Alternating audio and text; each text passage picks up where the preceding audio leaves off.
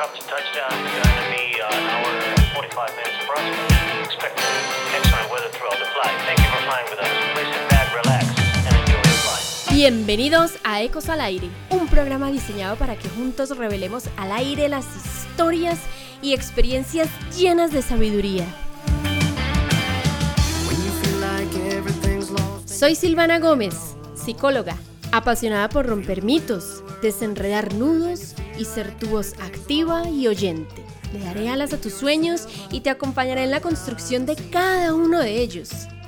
Si quieres obtener herramientas a través de la experiencia, este es tu espacio. Ven, te acompaño. Ecos al aire.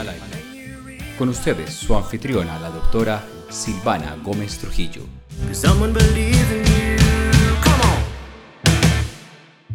Hola, ¿cómo están?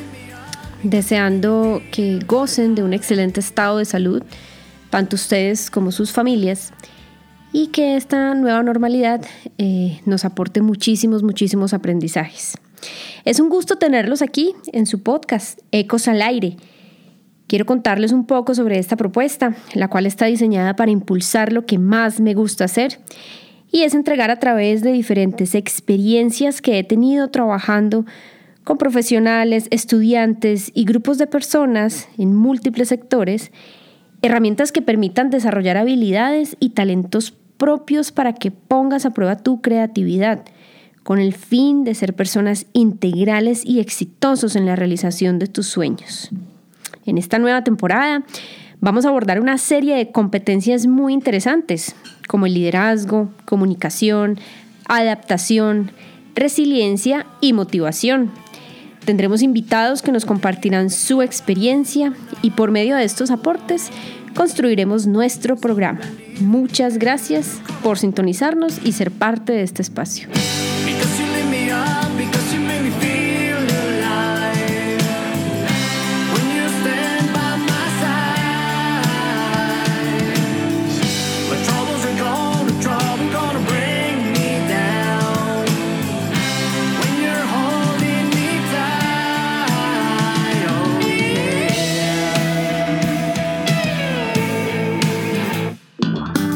En nuestro primer episodio hablaremos de un tema que de hecho nos involucra a todos y es la motivación, algo muy interesante que está presente en cada uno de nuestros ámbitos de vida.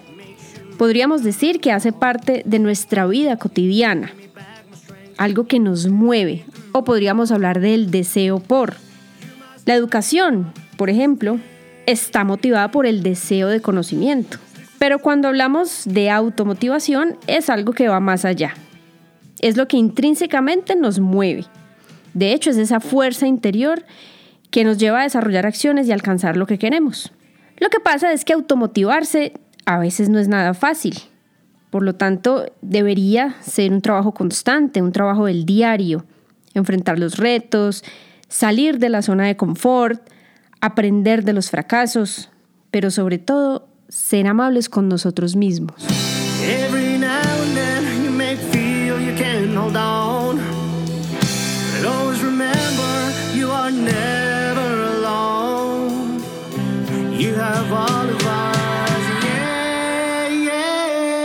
Para hablar un poco más del tema tenemos un invitado muy especial. De hecho ha sido elegido como el pionero de nuestra primera temporada, pues su experiencia de vida abarca todo lo polifacético que puede ser uno en la vida. Es una persona muy especial que quiso acompañarnos y él nos va a comentar o nos va a profundizar un poco sobre lo que la motivación ha generado en su vida. Por eso para nuestro primer episodio hablaremos de la automotivación como talento.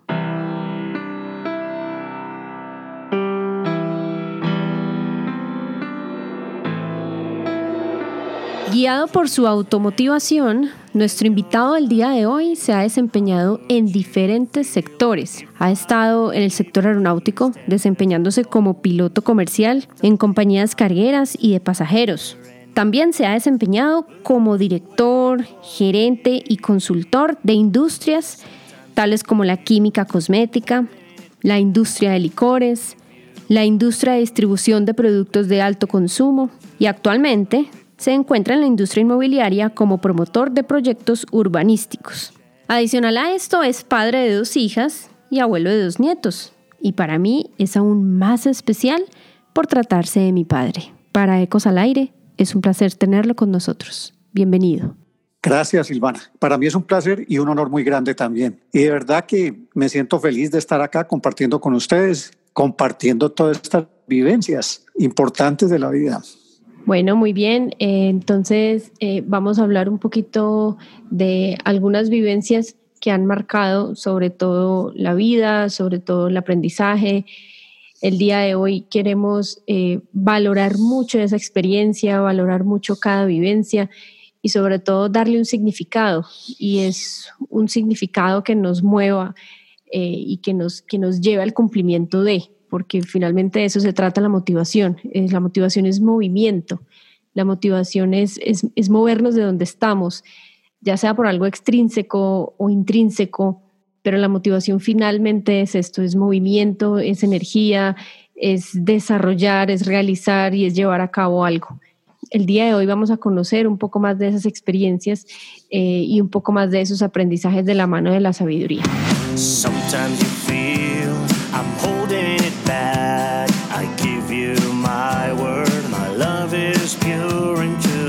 Ahorita Sergio nos contaba, eh, cuando estábamos un poco en temas de logística, nos contaba también que es hijo de un médico militar. Dentro de la experiencia que, yo he tenido con personal militar y con personas allegadas a este, a este entorno, he visto cualidades muy importantes como, como mantener la disciplina, mantener la responsabilidad. ¿Qué nos puede contar Sergio acerca de estas, eh, más bien como habilidades y herramientas que uno tiene en la vida y que de pronto son importantes para cumplir metas, para cumplir sueños? ¿Cómo, cómo, cómo introyecta Sergio en la vida esta parte de la responsabilidad y la disciplina? Sí, de verdad, Silvana, que para mí uno de los factores más importantes de la vida y lograr uno sus metas en la vida eh, es la disciplina, definitivamente.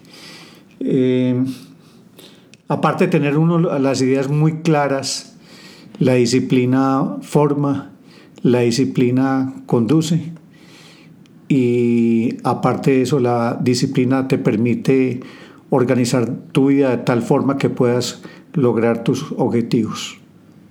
Hablemos un poquito de eso, los objetivos. A veces uno desde la infancia tiene proyectado cumplir sueños, uno sueña con ser astronauta, uno le pregunta a un niño, bueno, ¿y qué quieres ser cuando seas grande? No, yo quiero ser bombero. Otros dicen, no, yo quiero ser médico.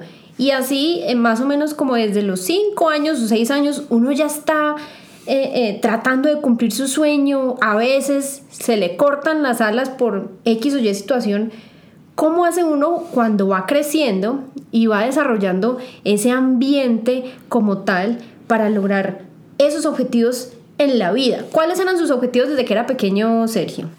Los objetivos fueron muy claros. Yo recuerdo, Silvana, cuando yo tenía cinco años te cuento una, una, historia muy simpática. Imagínate que yo cogía los cuadernos de, de estudio, los cuadernos donde debía hacer mis tareas de niño, pues de cinco años, que qué tareas hacía uno, pinturitas y cosas por el estilo. Yo más bien los arrancaba y hacía avioncitos. Y a mí me llamaba mucho la atención eso, pues lo disfrutaba muchísimo. Y, y bueno, yo creo que ese fue el inicio digamos, de una, lo que posteriormente sería una pasión. Y esa pasión se convirtió en amor, eh, digamos casi que en una obsesión. Yo sentía los motores de un avión y a mí me estremecían. Y llegaba un momento en que ya yo identificaba por el ruido de los aviones qué tipo de avión era. Posteriormente, a los muchos años, ya cuando yo ya era piloto y estaba en una aerolínea, pues encontré un entorno, digamos, complicado. Pero me servían mucho esos recuerdos para poder afrontar ciertas situaciones del entorno tan difícil, porque pues en la carrera de aviación, cuando uno está en la aerolínea, encuentra de todo, encuentra un entorno de, de muchas personas muy especiales, de gente muy preparada, de gente muy capacitada y gente muy amistosa también, pero también es, es un tema un poquito complicado, es un mundo totalmente aparte e independiente. Y yo me, digamos que me, en los momentos difíciles yo me recordaba de todas esas eh, historias como empecé y eso lo va fortaleciendo a uno, le va creando como una coraza para poder afrontar ciertas situaciones. Pero sí, ese fue, digamos, el inicio para no salirnos ya del cauce de las cosas y las historias. Ese pues fue el inicio de la niñez y poco a poco pues fue llegando y creando ese, esa pasión, ese cariño por, por una profesión.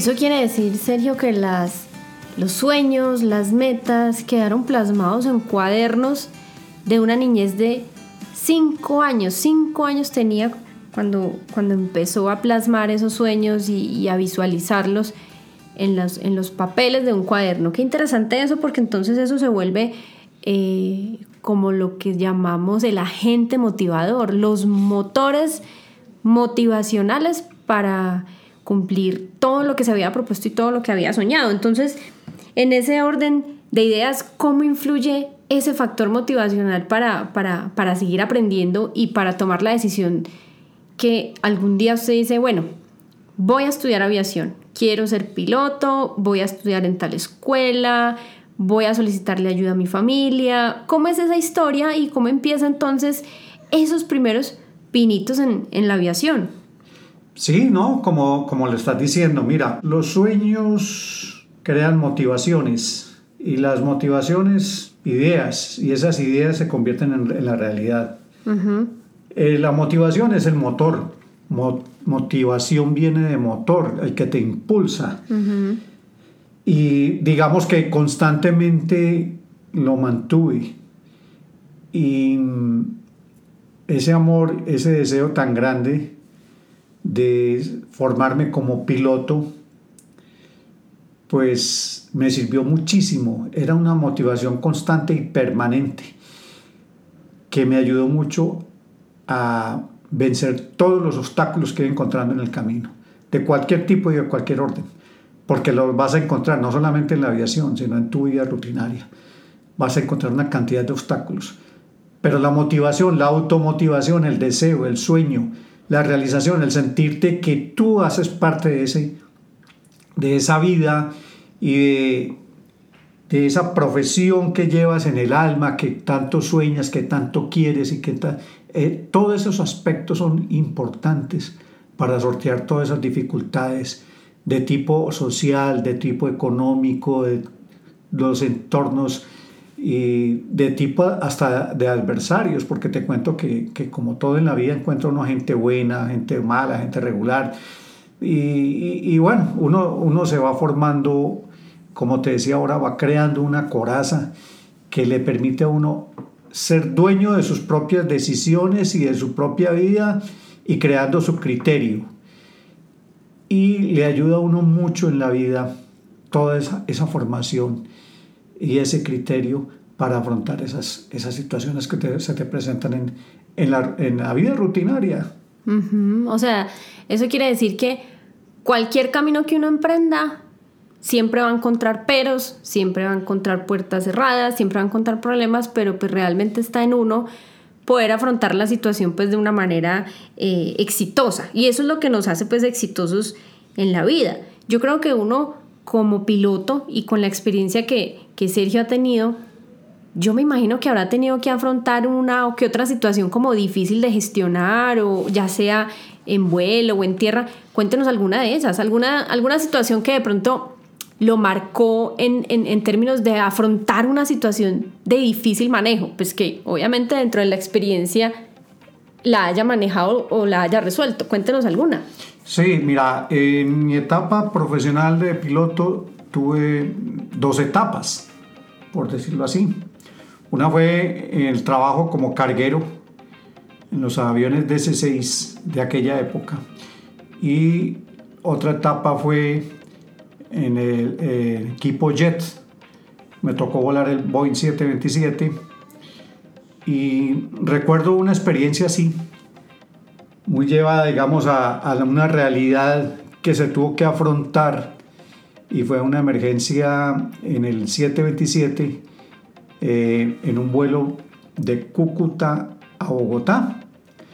Y en la aproximación, mm, pues la tripulación, nosotros nos dimos cuenta que el tren principal derecho no se extendió. Entonces siempre hubo una, digamos, una alerta en, cabina, hicimos el procedimiento de retracción y de lista y efectivamente el tren se quedó trabado, no salía. Entonces hicimos un, eh, un sobrepaso por la torre de control en el Dorado después de avisarles y efectivamente nos contaron pues, de que el tren principal derecho estaba retraído. Y fue una experiencia muy bonita porque en ella se reflejó el trabajo de cabina. El comandante de la nave, el ingeniero de vuelo y yo que era el primer oficial, hicimos un trabajo que lo podemos considerar perfecto. Y se, se consideró perfecto precisamente por la unión, por el respeto y por la buena comunicación efectiva que hubo en cabina.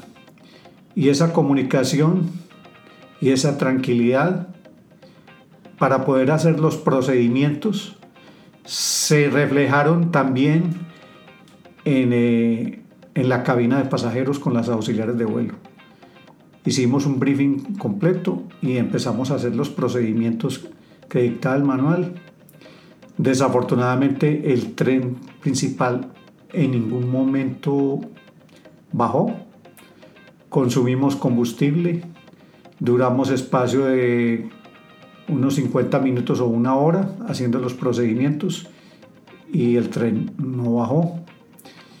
Entonces, dentro de esas comunicaciones y todo, estábamos en contacto con eh, mantenimiento de la aerolínea vía radio y definitivamente decidimos entrar con un, un parcial eh, landing gear. Y se me ocurrió a mí que no era parte del procedimiento, que podríamos hacer un procedimiento en un avión, de un avión que yo había volado antes, que era el DC-6. Eran sistemas muy diferentes, pero yo recordaba que en el manual de ese avión decía que para poder bajar el tren en un momento en que ya se habían agotado todos los recursos, pues se aumentaba sobre ese punto las gravedades, los Gs.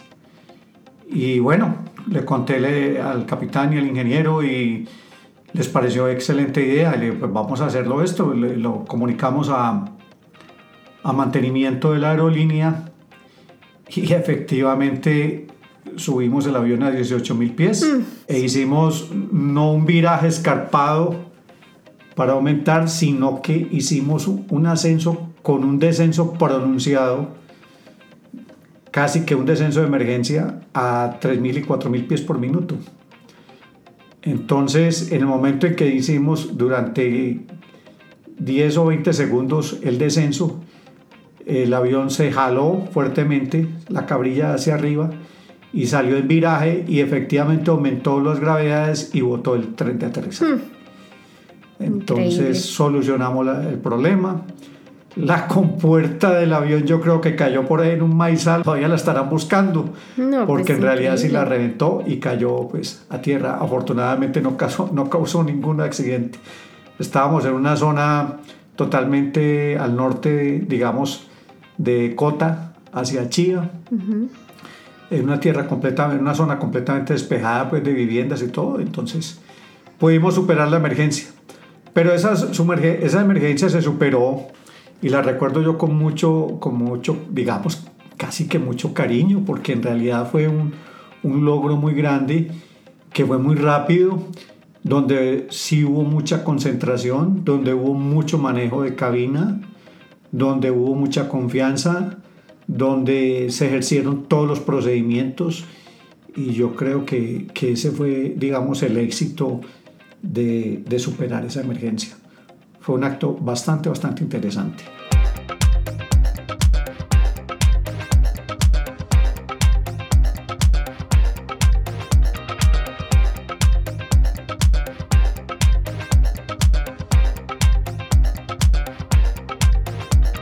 No, pues esta historia de verdad que eh, marca la vida de cualquier profesional porque tiene que ver con muchas cosas, tiene que ver con muchos recursos humanos que se deben tener en cuenta a nivel laboral.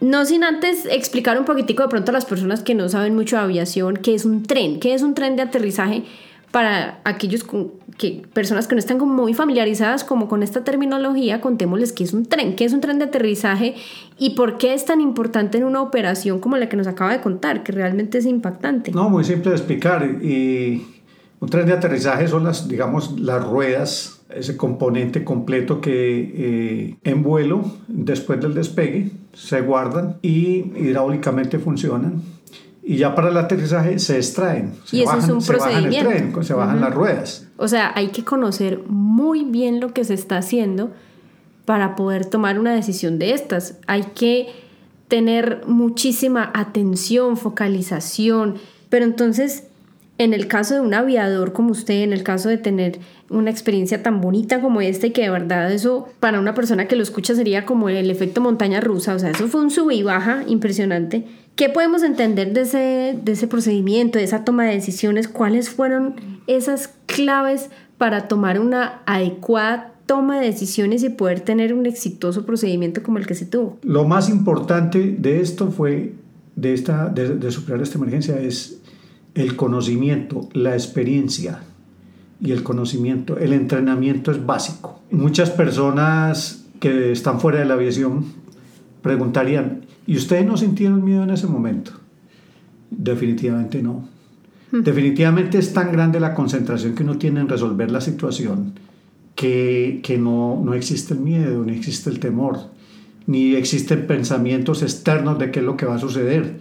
O sea, no hay esa ansiedad hacia el futuro, ni por un segundo tampoco esa ansiedad hacia el pasado, porque estoy yo aquí. Como esa preocupación. No, para nada.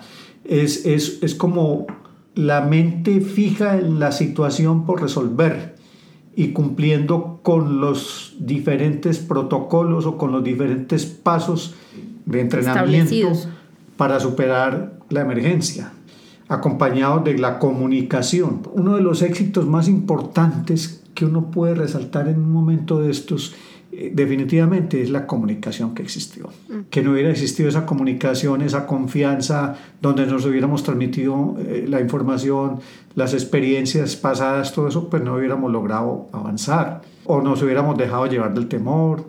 Sí hubo estrés, o sea, sería una mentira decir que, que, que no hubo estrés.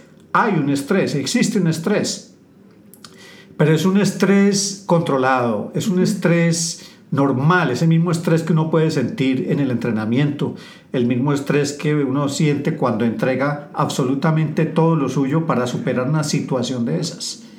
Es una, una cuestión humana, es el entrenamiento, es la experiencia, es la entrega, es saber el autocontrol, el manejo, el manejo de todos los movimientos mínimos y máximos que uno pueda tener en coordinación con el resto de la, de la tripulación y saber transmitir la información, tener la tranquilidad de transmitir la información. Eh, afortunadamente eh, se, se gestionó bien, ¿no? Perfecto. Yo dejó, creo que dejó muchos, dejó, digamos que eh, dejó muchos aprendizajes. Yo creo que hay que ser bastante sabio para poder proceder con una situación de estas, porque entonces escuchamos una experiencia desde, desde un miembro de la tripulación, pero ¿qué podemos decir de los pasajeros o de las personas que no tienen ni idea qué está pasando y que de pronto no tienen esa, eh, de pronto habilidad o esa sabiduría de tomar las cosas tranquilas porque se está gestionando un procedimiento de forma adecuada? Pues porque yo desde atrás no tengo ni idea de qué está pasando. ¿Qué, ¿Qué, se puede decir de esas personas? ¿Cómo tomaron esta situación? Nosotros, digamos, dentro de la preparación para la emergencia, tuvimos que tener en cuenta a las auxiliares de vuelo, que son las tres personas que van atrás. Claro. Una de esas tres personas es una supervisora, las llamamos a cabina, les dijimos la situación de lo que estaba presentando y ellas están debidamente entrenadas para preparar los pasajeros. Entre otras cosas, te comento, pero pues, muy simpático, mucha gente cree que las auxiliares de vuelo están hechas para repartir gaseosa, tinto y sándwich. Eso no, no, no es verdad.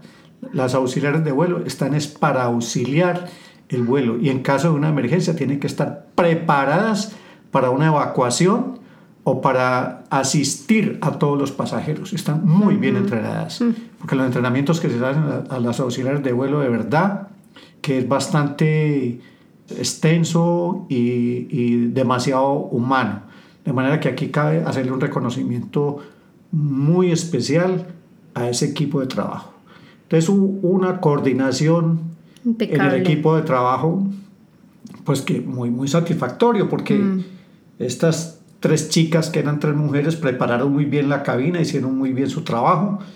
Posterior a la emergencia llegó la supervisora y dijo, ay capitán, imagínese que dentro de los pasajeros iba un, un curita y se levantó y le echó la bendición a todos los No, pues claro, no, es que todos deben estar supremamente, lo que yo digo, o sea, uno como pasajero, uno cómo hace para entender qué es lo que está pasando allá adelante y cómo poder mantener esa tranquilidad. No, pues claro, yo soy la primera que me doy la bendición y digo, bueno, a la mano de Dios. Muy simpático eso porque en realidad pues, uno puede pensar, si un curita se va a parar a darle la bendición, pues me va a estresar los pasajeros, ¿no? Pero no, la gente la tomó supremamente bien. No, menos mal. La emergencia se pudo superar muy bien y, y bueno, fue una experiencia, una experiencia más de vida dentro de, la, dentro de la profesión que, como te digo, Silvana, dejó muchísimas, pero muchísimas enseñanzas, aprendizajes que para la vida rutinaria, diría yo, el manejo del, del autocontrol. Y más que todo eso, pues piensa uno que, que, fue capaz de superar una situación tan compleja. Definitivamente estamos hechos para cosas grandes. Hay un dicho muy importante en la vida que, que me ha marcado a mí y es que nadie sabe de qué es capaz hasta que lo intenta. Esto fue una experiencia que la mayoría de la gente cuando está en su vida, en su trabajo, en sus quehaceres, dice, no, eso no es conmigo, a, mí nunca me va a pasar. Y es válido para las enfermedades, no, yo no me voy a enfermar de eso nunca. Para los trabajos, no, yo no voy a tener un error nunca. Cuando menos piensas, vas a tener el error. Entonces, es tener, digamos, esa oportunidad en la vida de enfrentarse a una situación y de valorar uno de qué es capaz en la vida. De manera que las personas deben meditar, reflexionar y pensar que en la vida es capaz de afrontar muchas situaciones. Muy importante, de verdad que estos son capsulitas para la vida, son aprendizajes y, y qué tan bueno escucharlas de una persona que ha tenido una experiencia de vida totalmente multifacético porque eh, realmente ha pasado por muchas situaciones, ha pasado por experiencias y aquí pues nos compartió algunas de ellas. De verdad que eh, ha sido muy grato contar con, con un invitado tan importante y tan especial para nosotros. Y en esa búsqueda del progreso, del éxito, poder preparar ese terreno para, para encontrar ese, ese momento adecuado. ¿Qué podemos decirles a las personas que están emprendiendo metas, emprendiendo proyectos, eh, sobre todo con toda esta situación de, de pandemia? He conocido casos donde ya no se tiene el plan A, sino que se tiene que pensar en el plan B. Ya no se tiene el plan B, sino se tiene que pensar en un plan C. Y algo de lo que he escuchado recientemente es, bueno, pero yo no sé hacer nada más. ¿Qué hago? Yo, yo, yo toda mi vida me dedicaba a esto y ya no lo puedo hacer. Entonces, ¿qué podemos decirles a las personas que tienen que tomar decisiones actualmente y que de pronto no tienen los parámetros o las motivaciones o todos esos aspectos tan importantes que, de los cuales nos ha hablado, hablemosles a ellos, hablemosles a esta población qué debe tener en cuenta para emprender esos proyectos y cumplir esas metas y esos objetivos en su vida. Yo lo comparo, la vida es un vuelo y para ese vuelo hay que prepararse. Y la preparación no es solamente estudio, que es muy importante. La preparación es también saber captar las experiencias y sacar lo mejor de ellas, porque ese es el verdadero conocimiento.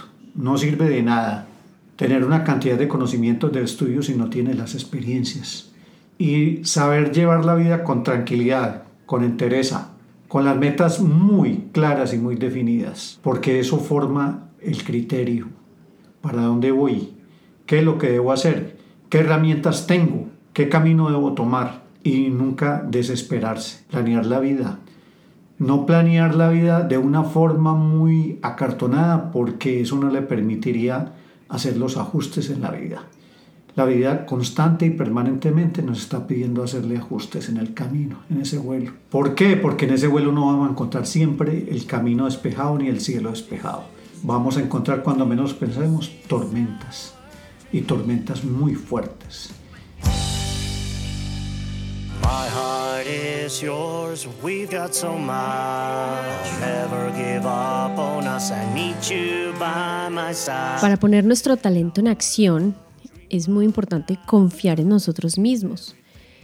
Yo creo que solo así podemos saber de qué estamos hechos y ponernos a prueba frente a los desafíos que se nos presentan en el día a día.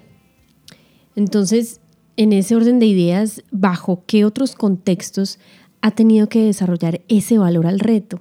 Cuéntenos otra vivencia que haya tenido. A ver, si tú me hablas de vivencias, te cuento que cada día la historia de uno son demasiadas las historias que te puede aportar, que te pueda contar en toda una vida. Pero unas muy simpáticas, otras llenas de, anécdotas, eh, digamos, que aportan mucho a, la vida. Entre ellas te cuento algo muy, muy, una muy especial. Recuerdo hace algunos años, cuando estaba yo director de una empresa de licores importante, eh, tenía que atender una feria en París, una feria internacional que se llamaba, o se llama actualmente el CIAL, que es tal vez la la feria más importante a nivel mundial de alimentos y bebidas. Entonces estaba yo pues con, eh, con diferentes personas eh, o diferentes personalidades en esa feria. Durante ese cóctel pues conocí muchísima gente y de un momento a otro alguien de la Embajada de Colombia me dijo voy a presentarte al presidente de una compañía muy importante que es eh, una empresa eh, de almacenes de grandes superficies.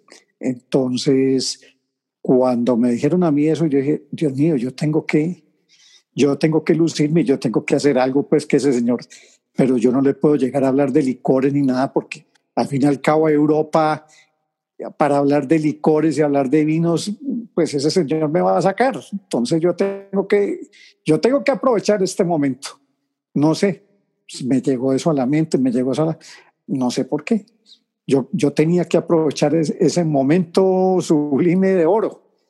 Entonces, efectivamente, me presentaron el señor, me pareció muy simpático y yo como que le parecí muy simpático a él, empezó a hacerme un, poco de preguntas del país y me invitó a tomarme un whisky.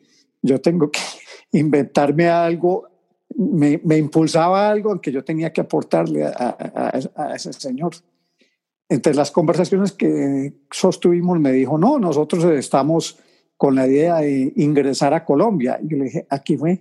¿Y ustedes qué han pensado? ¿Alquilar de locales? Me dice, no, nosotros a nosotros nos gusta construir, construimos a nuestro estilo y necesitamos unos terrenos muy grandes. Le digo, pero me imagino que ya los tienen. no, no, no, para nada. Dice, no, pues yo le tengo los mejores. Mm, claro. yo no tenía absolutamente nada, pero se me ocurrió decirle, le tengo los mejores. Mejor dicho, tome mi tarjeta. Y me dijo, tome la mía, me entregó la tarjeta y me dijo, te vas a poner en contacto con mi vicepresidente de desarrollo y él te va a llamar y entonces nos ponemos en contacto. En fin, que terminamos el cóctel, yo terminé encantado y yo dije, bueno, de pronto hay una buena oportunidad aquí, pero a mí se me olvidó por completo, yo seguí en mi feria. Y cómo te parece que al regresar a Colombia me han contactado me han llamado de París y me dice, señor Gómez, eh, le habla fulano de tal, el presidente de la compañía me dijo que me pusiera en contacto con usted, necesitamos eh, su apoyo para unos terrenos en determinadas ciudades. Yo le dije, vea, yo le tengo unos terrenos muy bonitos en Medellín. Yo cuando había regresado de París con la idea me puse en contacto con varias personas y varias entidades que podían tener terrenos eh, que tenían eh, o, podrían ser eh, importantes para, para esa entidad, para esa empresa. Aquí tengo alguna información, deme su, su mail, deme sus contactos y yo le empecé a enviarle toda la información. Y eso fue más o menos un, mes posterior a mi regreso de París. Y empezamos una negociación tan interesante, mmm, lógicamente llena de obstáculos, porque desafortunadamente hay algunos comisionistas, no todos, para no generalizar, que se enteraron de la negociación y empezaron a, a caer. Entonces, claro, se volvió momento, famoso, se volvió famoso el tema. Empezaron algunos problemas con algunas situaciones. Eh, resultó un personaje que quería destacarse mucho y prácticamente quitarme la negociación. Afortunadamente yo tenía todo por escrito, tenía todas las grabaciones telefónicas, absolutamente todo y pudimos salir avante con una buena negociación. Pero sí fue una historia muy bonita, pero a la vez cargada de muchos obstáculos precisamente por lo que te contaba. Pero bueno, gracias a Dios salimos avantes, salimos eh, adelante, se hizo una negociación muy bonita y te cuento que construyeron un almacén espectacular. Eh, yo estuve en la inauguración y bueno, esa es una de las historias bonitas que quería comentarte. Mm, me llama mucho la atención es porque se me prendió el, el bombillito en ese momento de decir, yo, yo tengo que hacer algo importante en este momento. Yo tengo que hacer un negocio importante. Yo no sé por qué se me prendió la luz. Tenía que aprovecharlo, fue cuestión de un segundo. De manera que esa es la historia que, que, tenía para contarte. Bueno, no, esa historia está, está buenísima. Finalmente se, se, logró el objetivo y de hecho es uno de los locales comerciales más conocidos aquí en la Avenida Las Vegas, de hecho, en la ciudad de Medellín, muy recordado por, por todos nosotros a nivel familiar fue eh, una muy buena noticia en un momento bastante eh, importante y sobre todo que se, se, necesitaba ese tipo de noticias en ese momento. Entonces, eso nos deja muchísimos aprendizajes a nivel familiar y también eh, eh a todas las personas que de hecho están impulsándose, desarrollando, reinventando. Esta es la mejor forma de, de, de ver que las cosas sí se pueden lograr. Mm, cuando, cuando dices que um, hubo de pronto algunas situaciones difíciles o dificultades que se presentaron, ¿cuál es la mejor forma de enfrentar esas, esas situaciones? ¿Cómo hace uno para, para no desfallecer como en el intento, no tirar la toalla y decir, sigamos, sigamos porque esto de verdad va a tener un final feliz? A ver, lo más importante de todo es siempre andar con la verdad.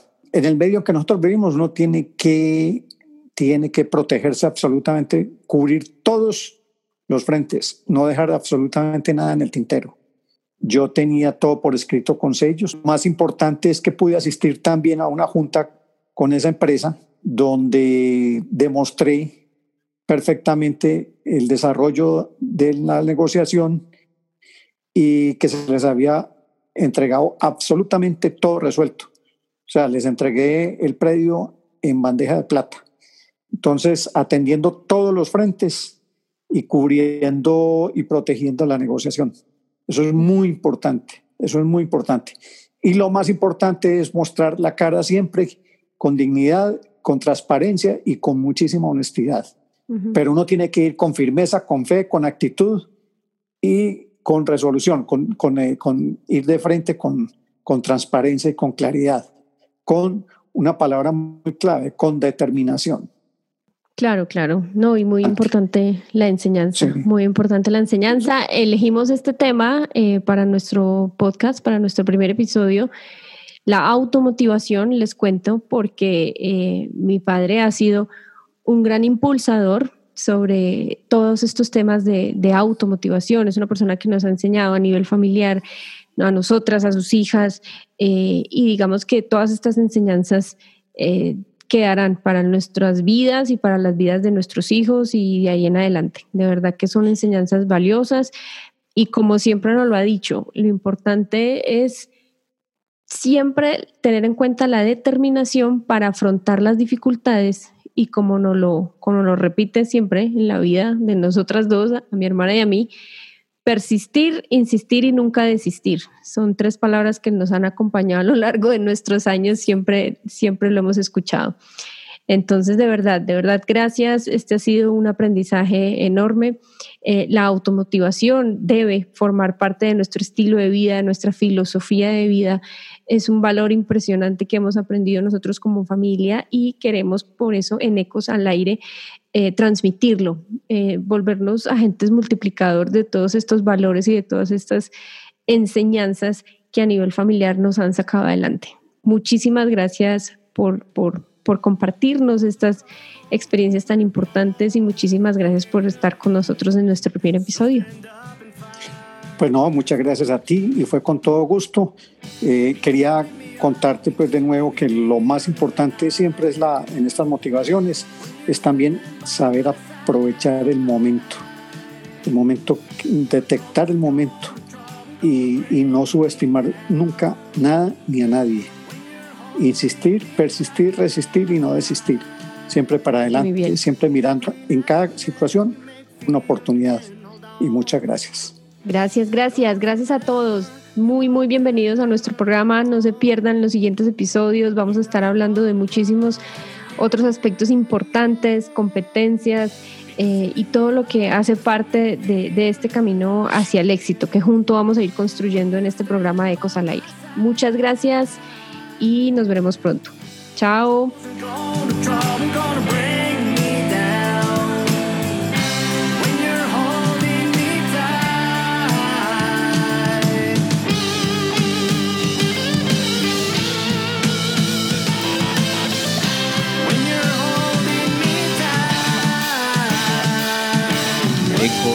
Ecos al aire.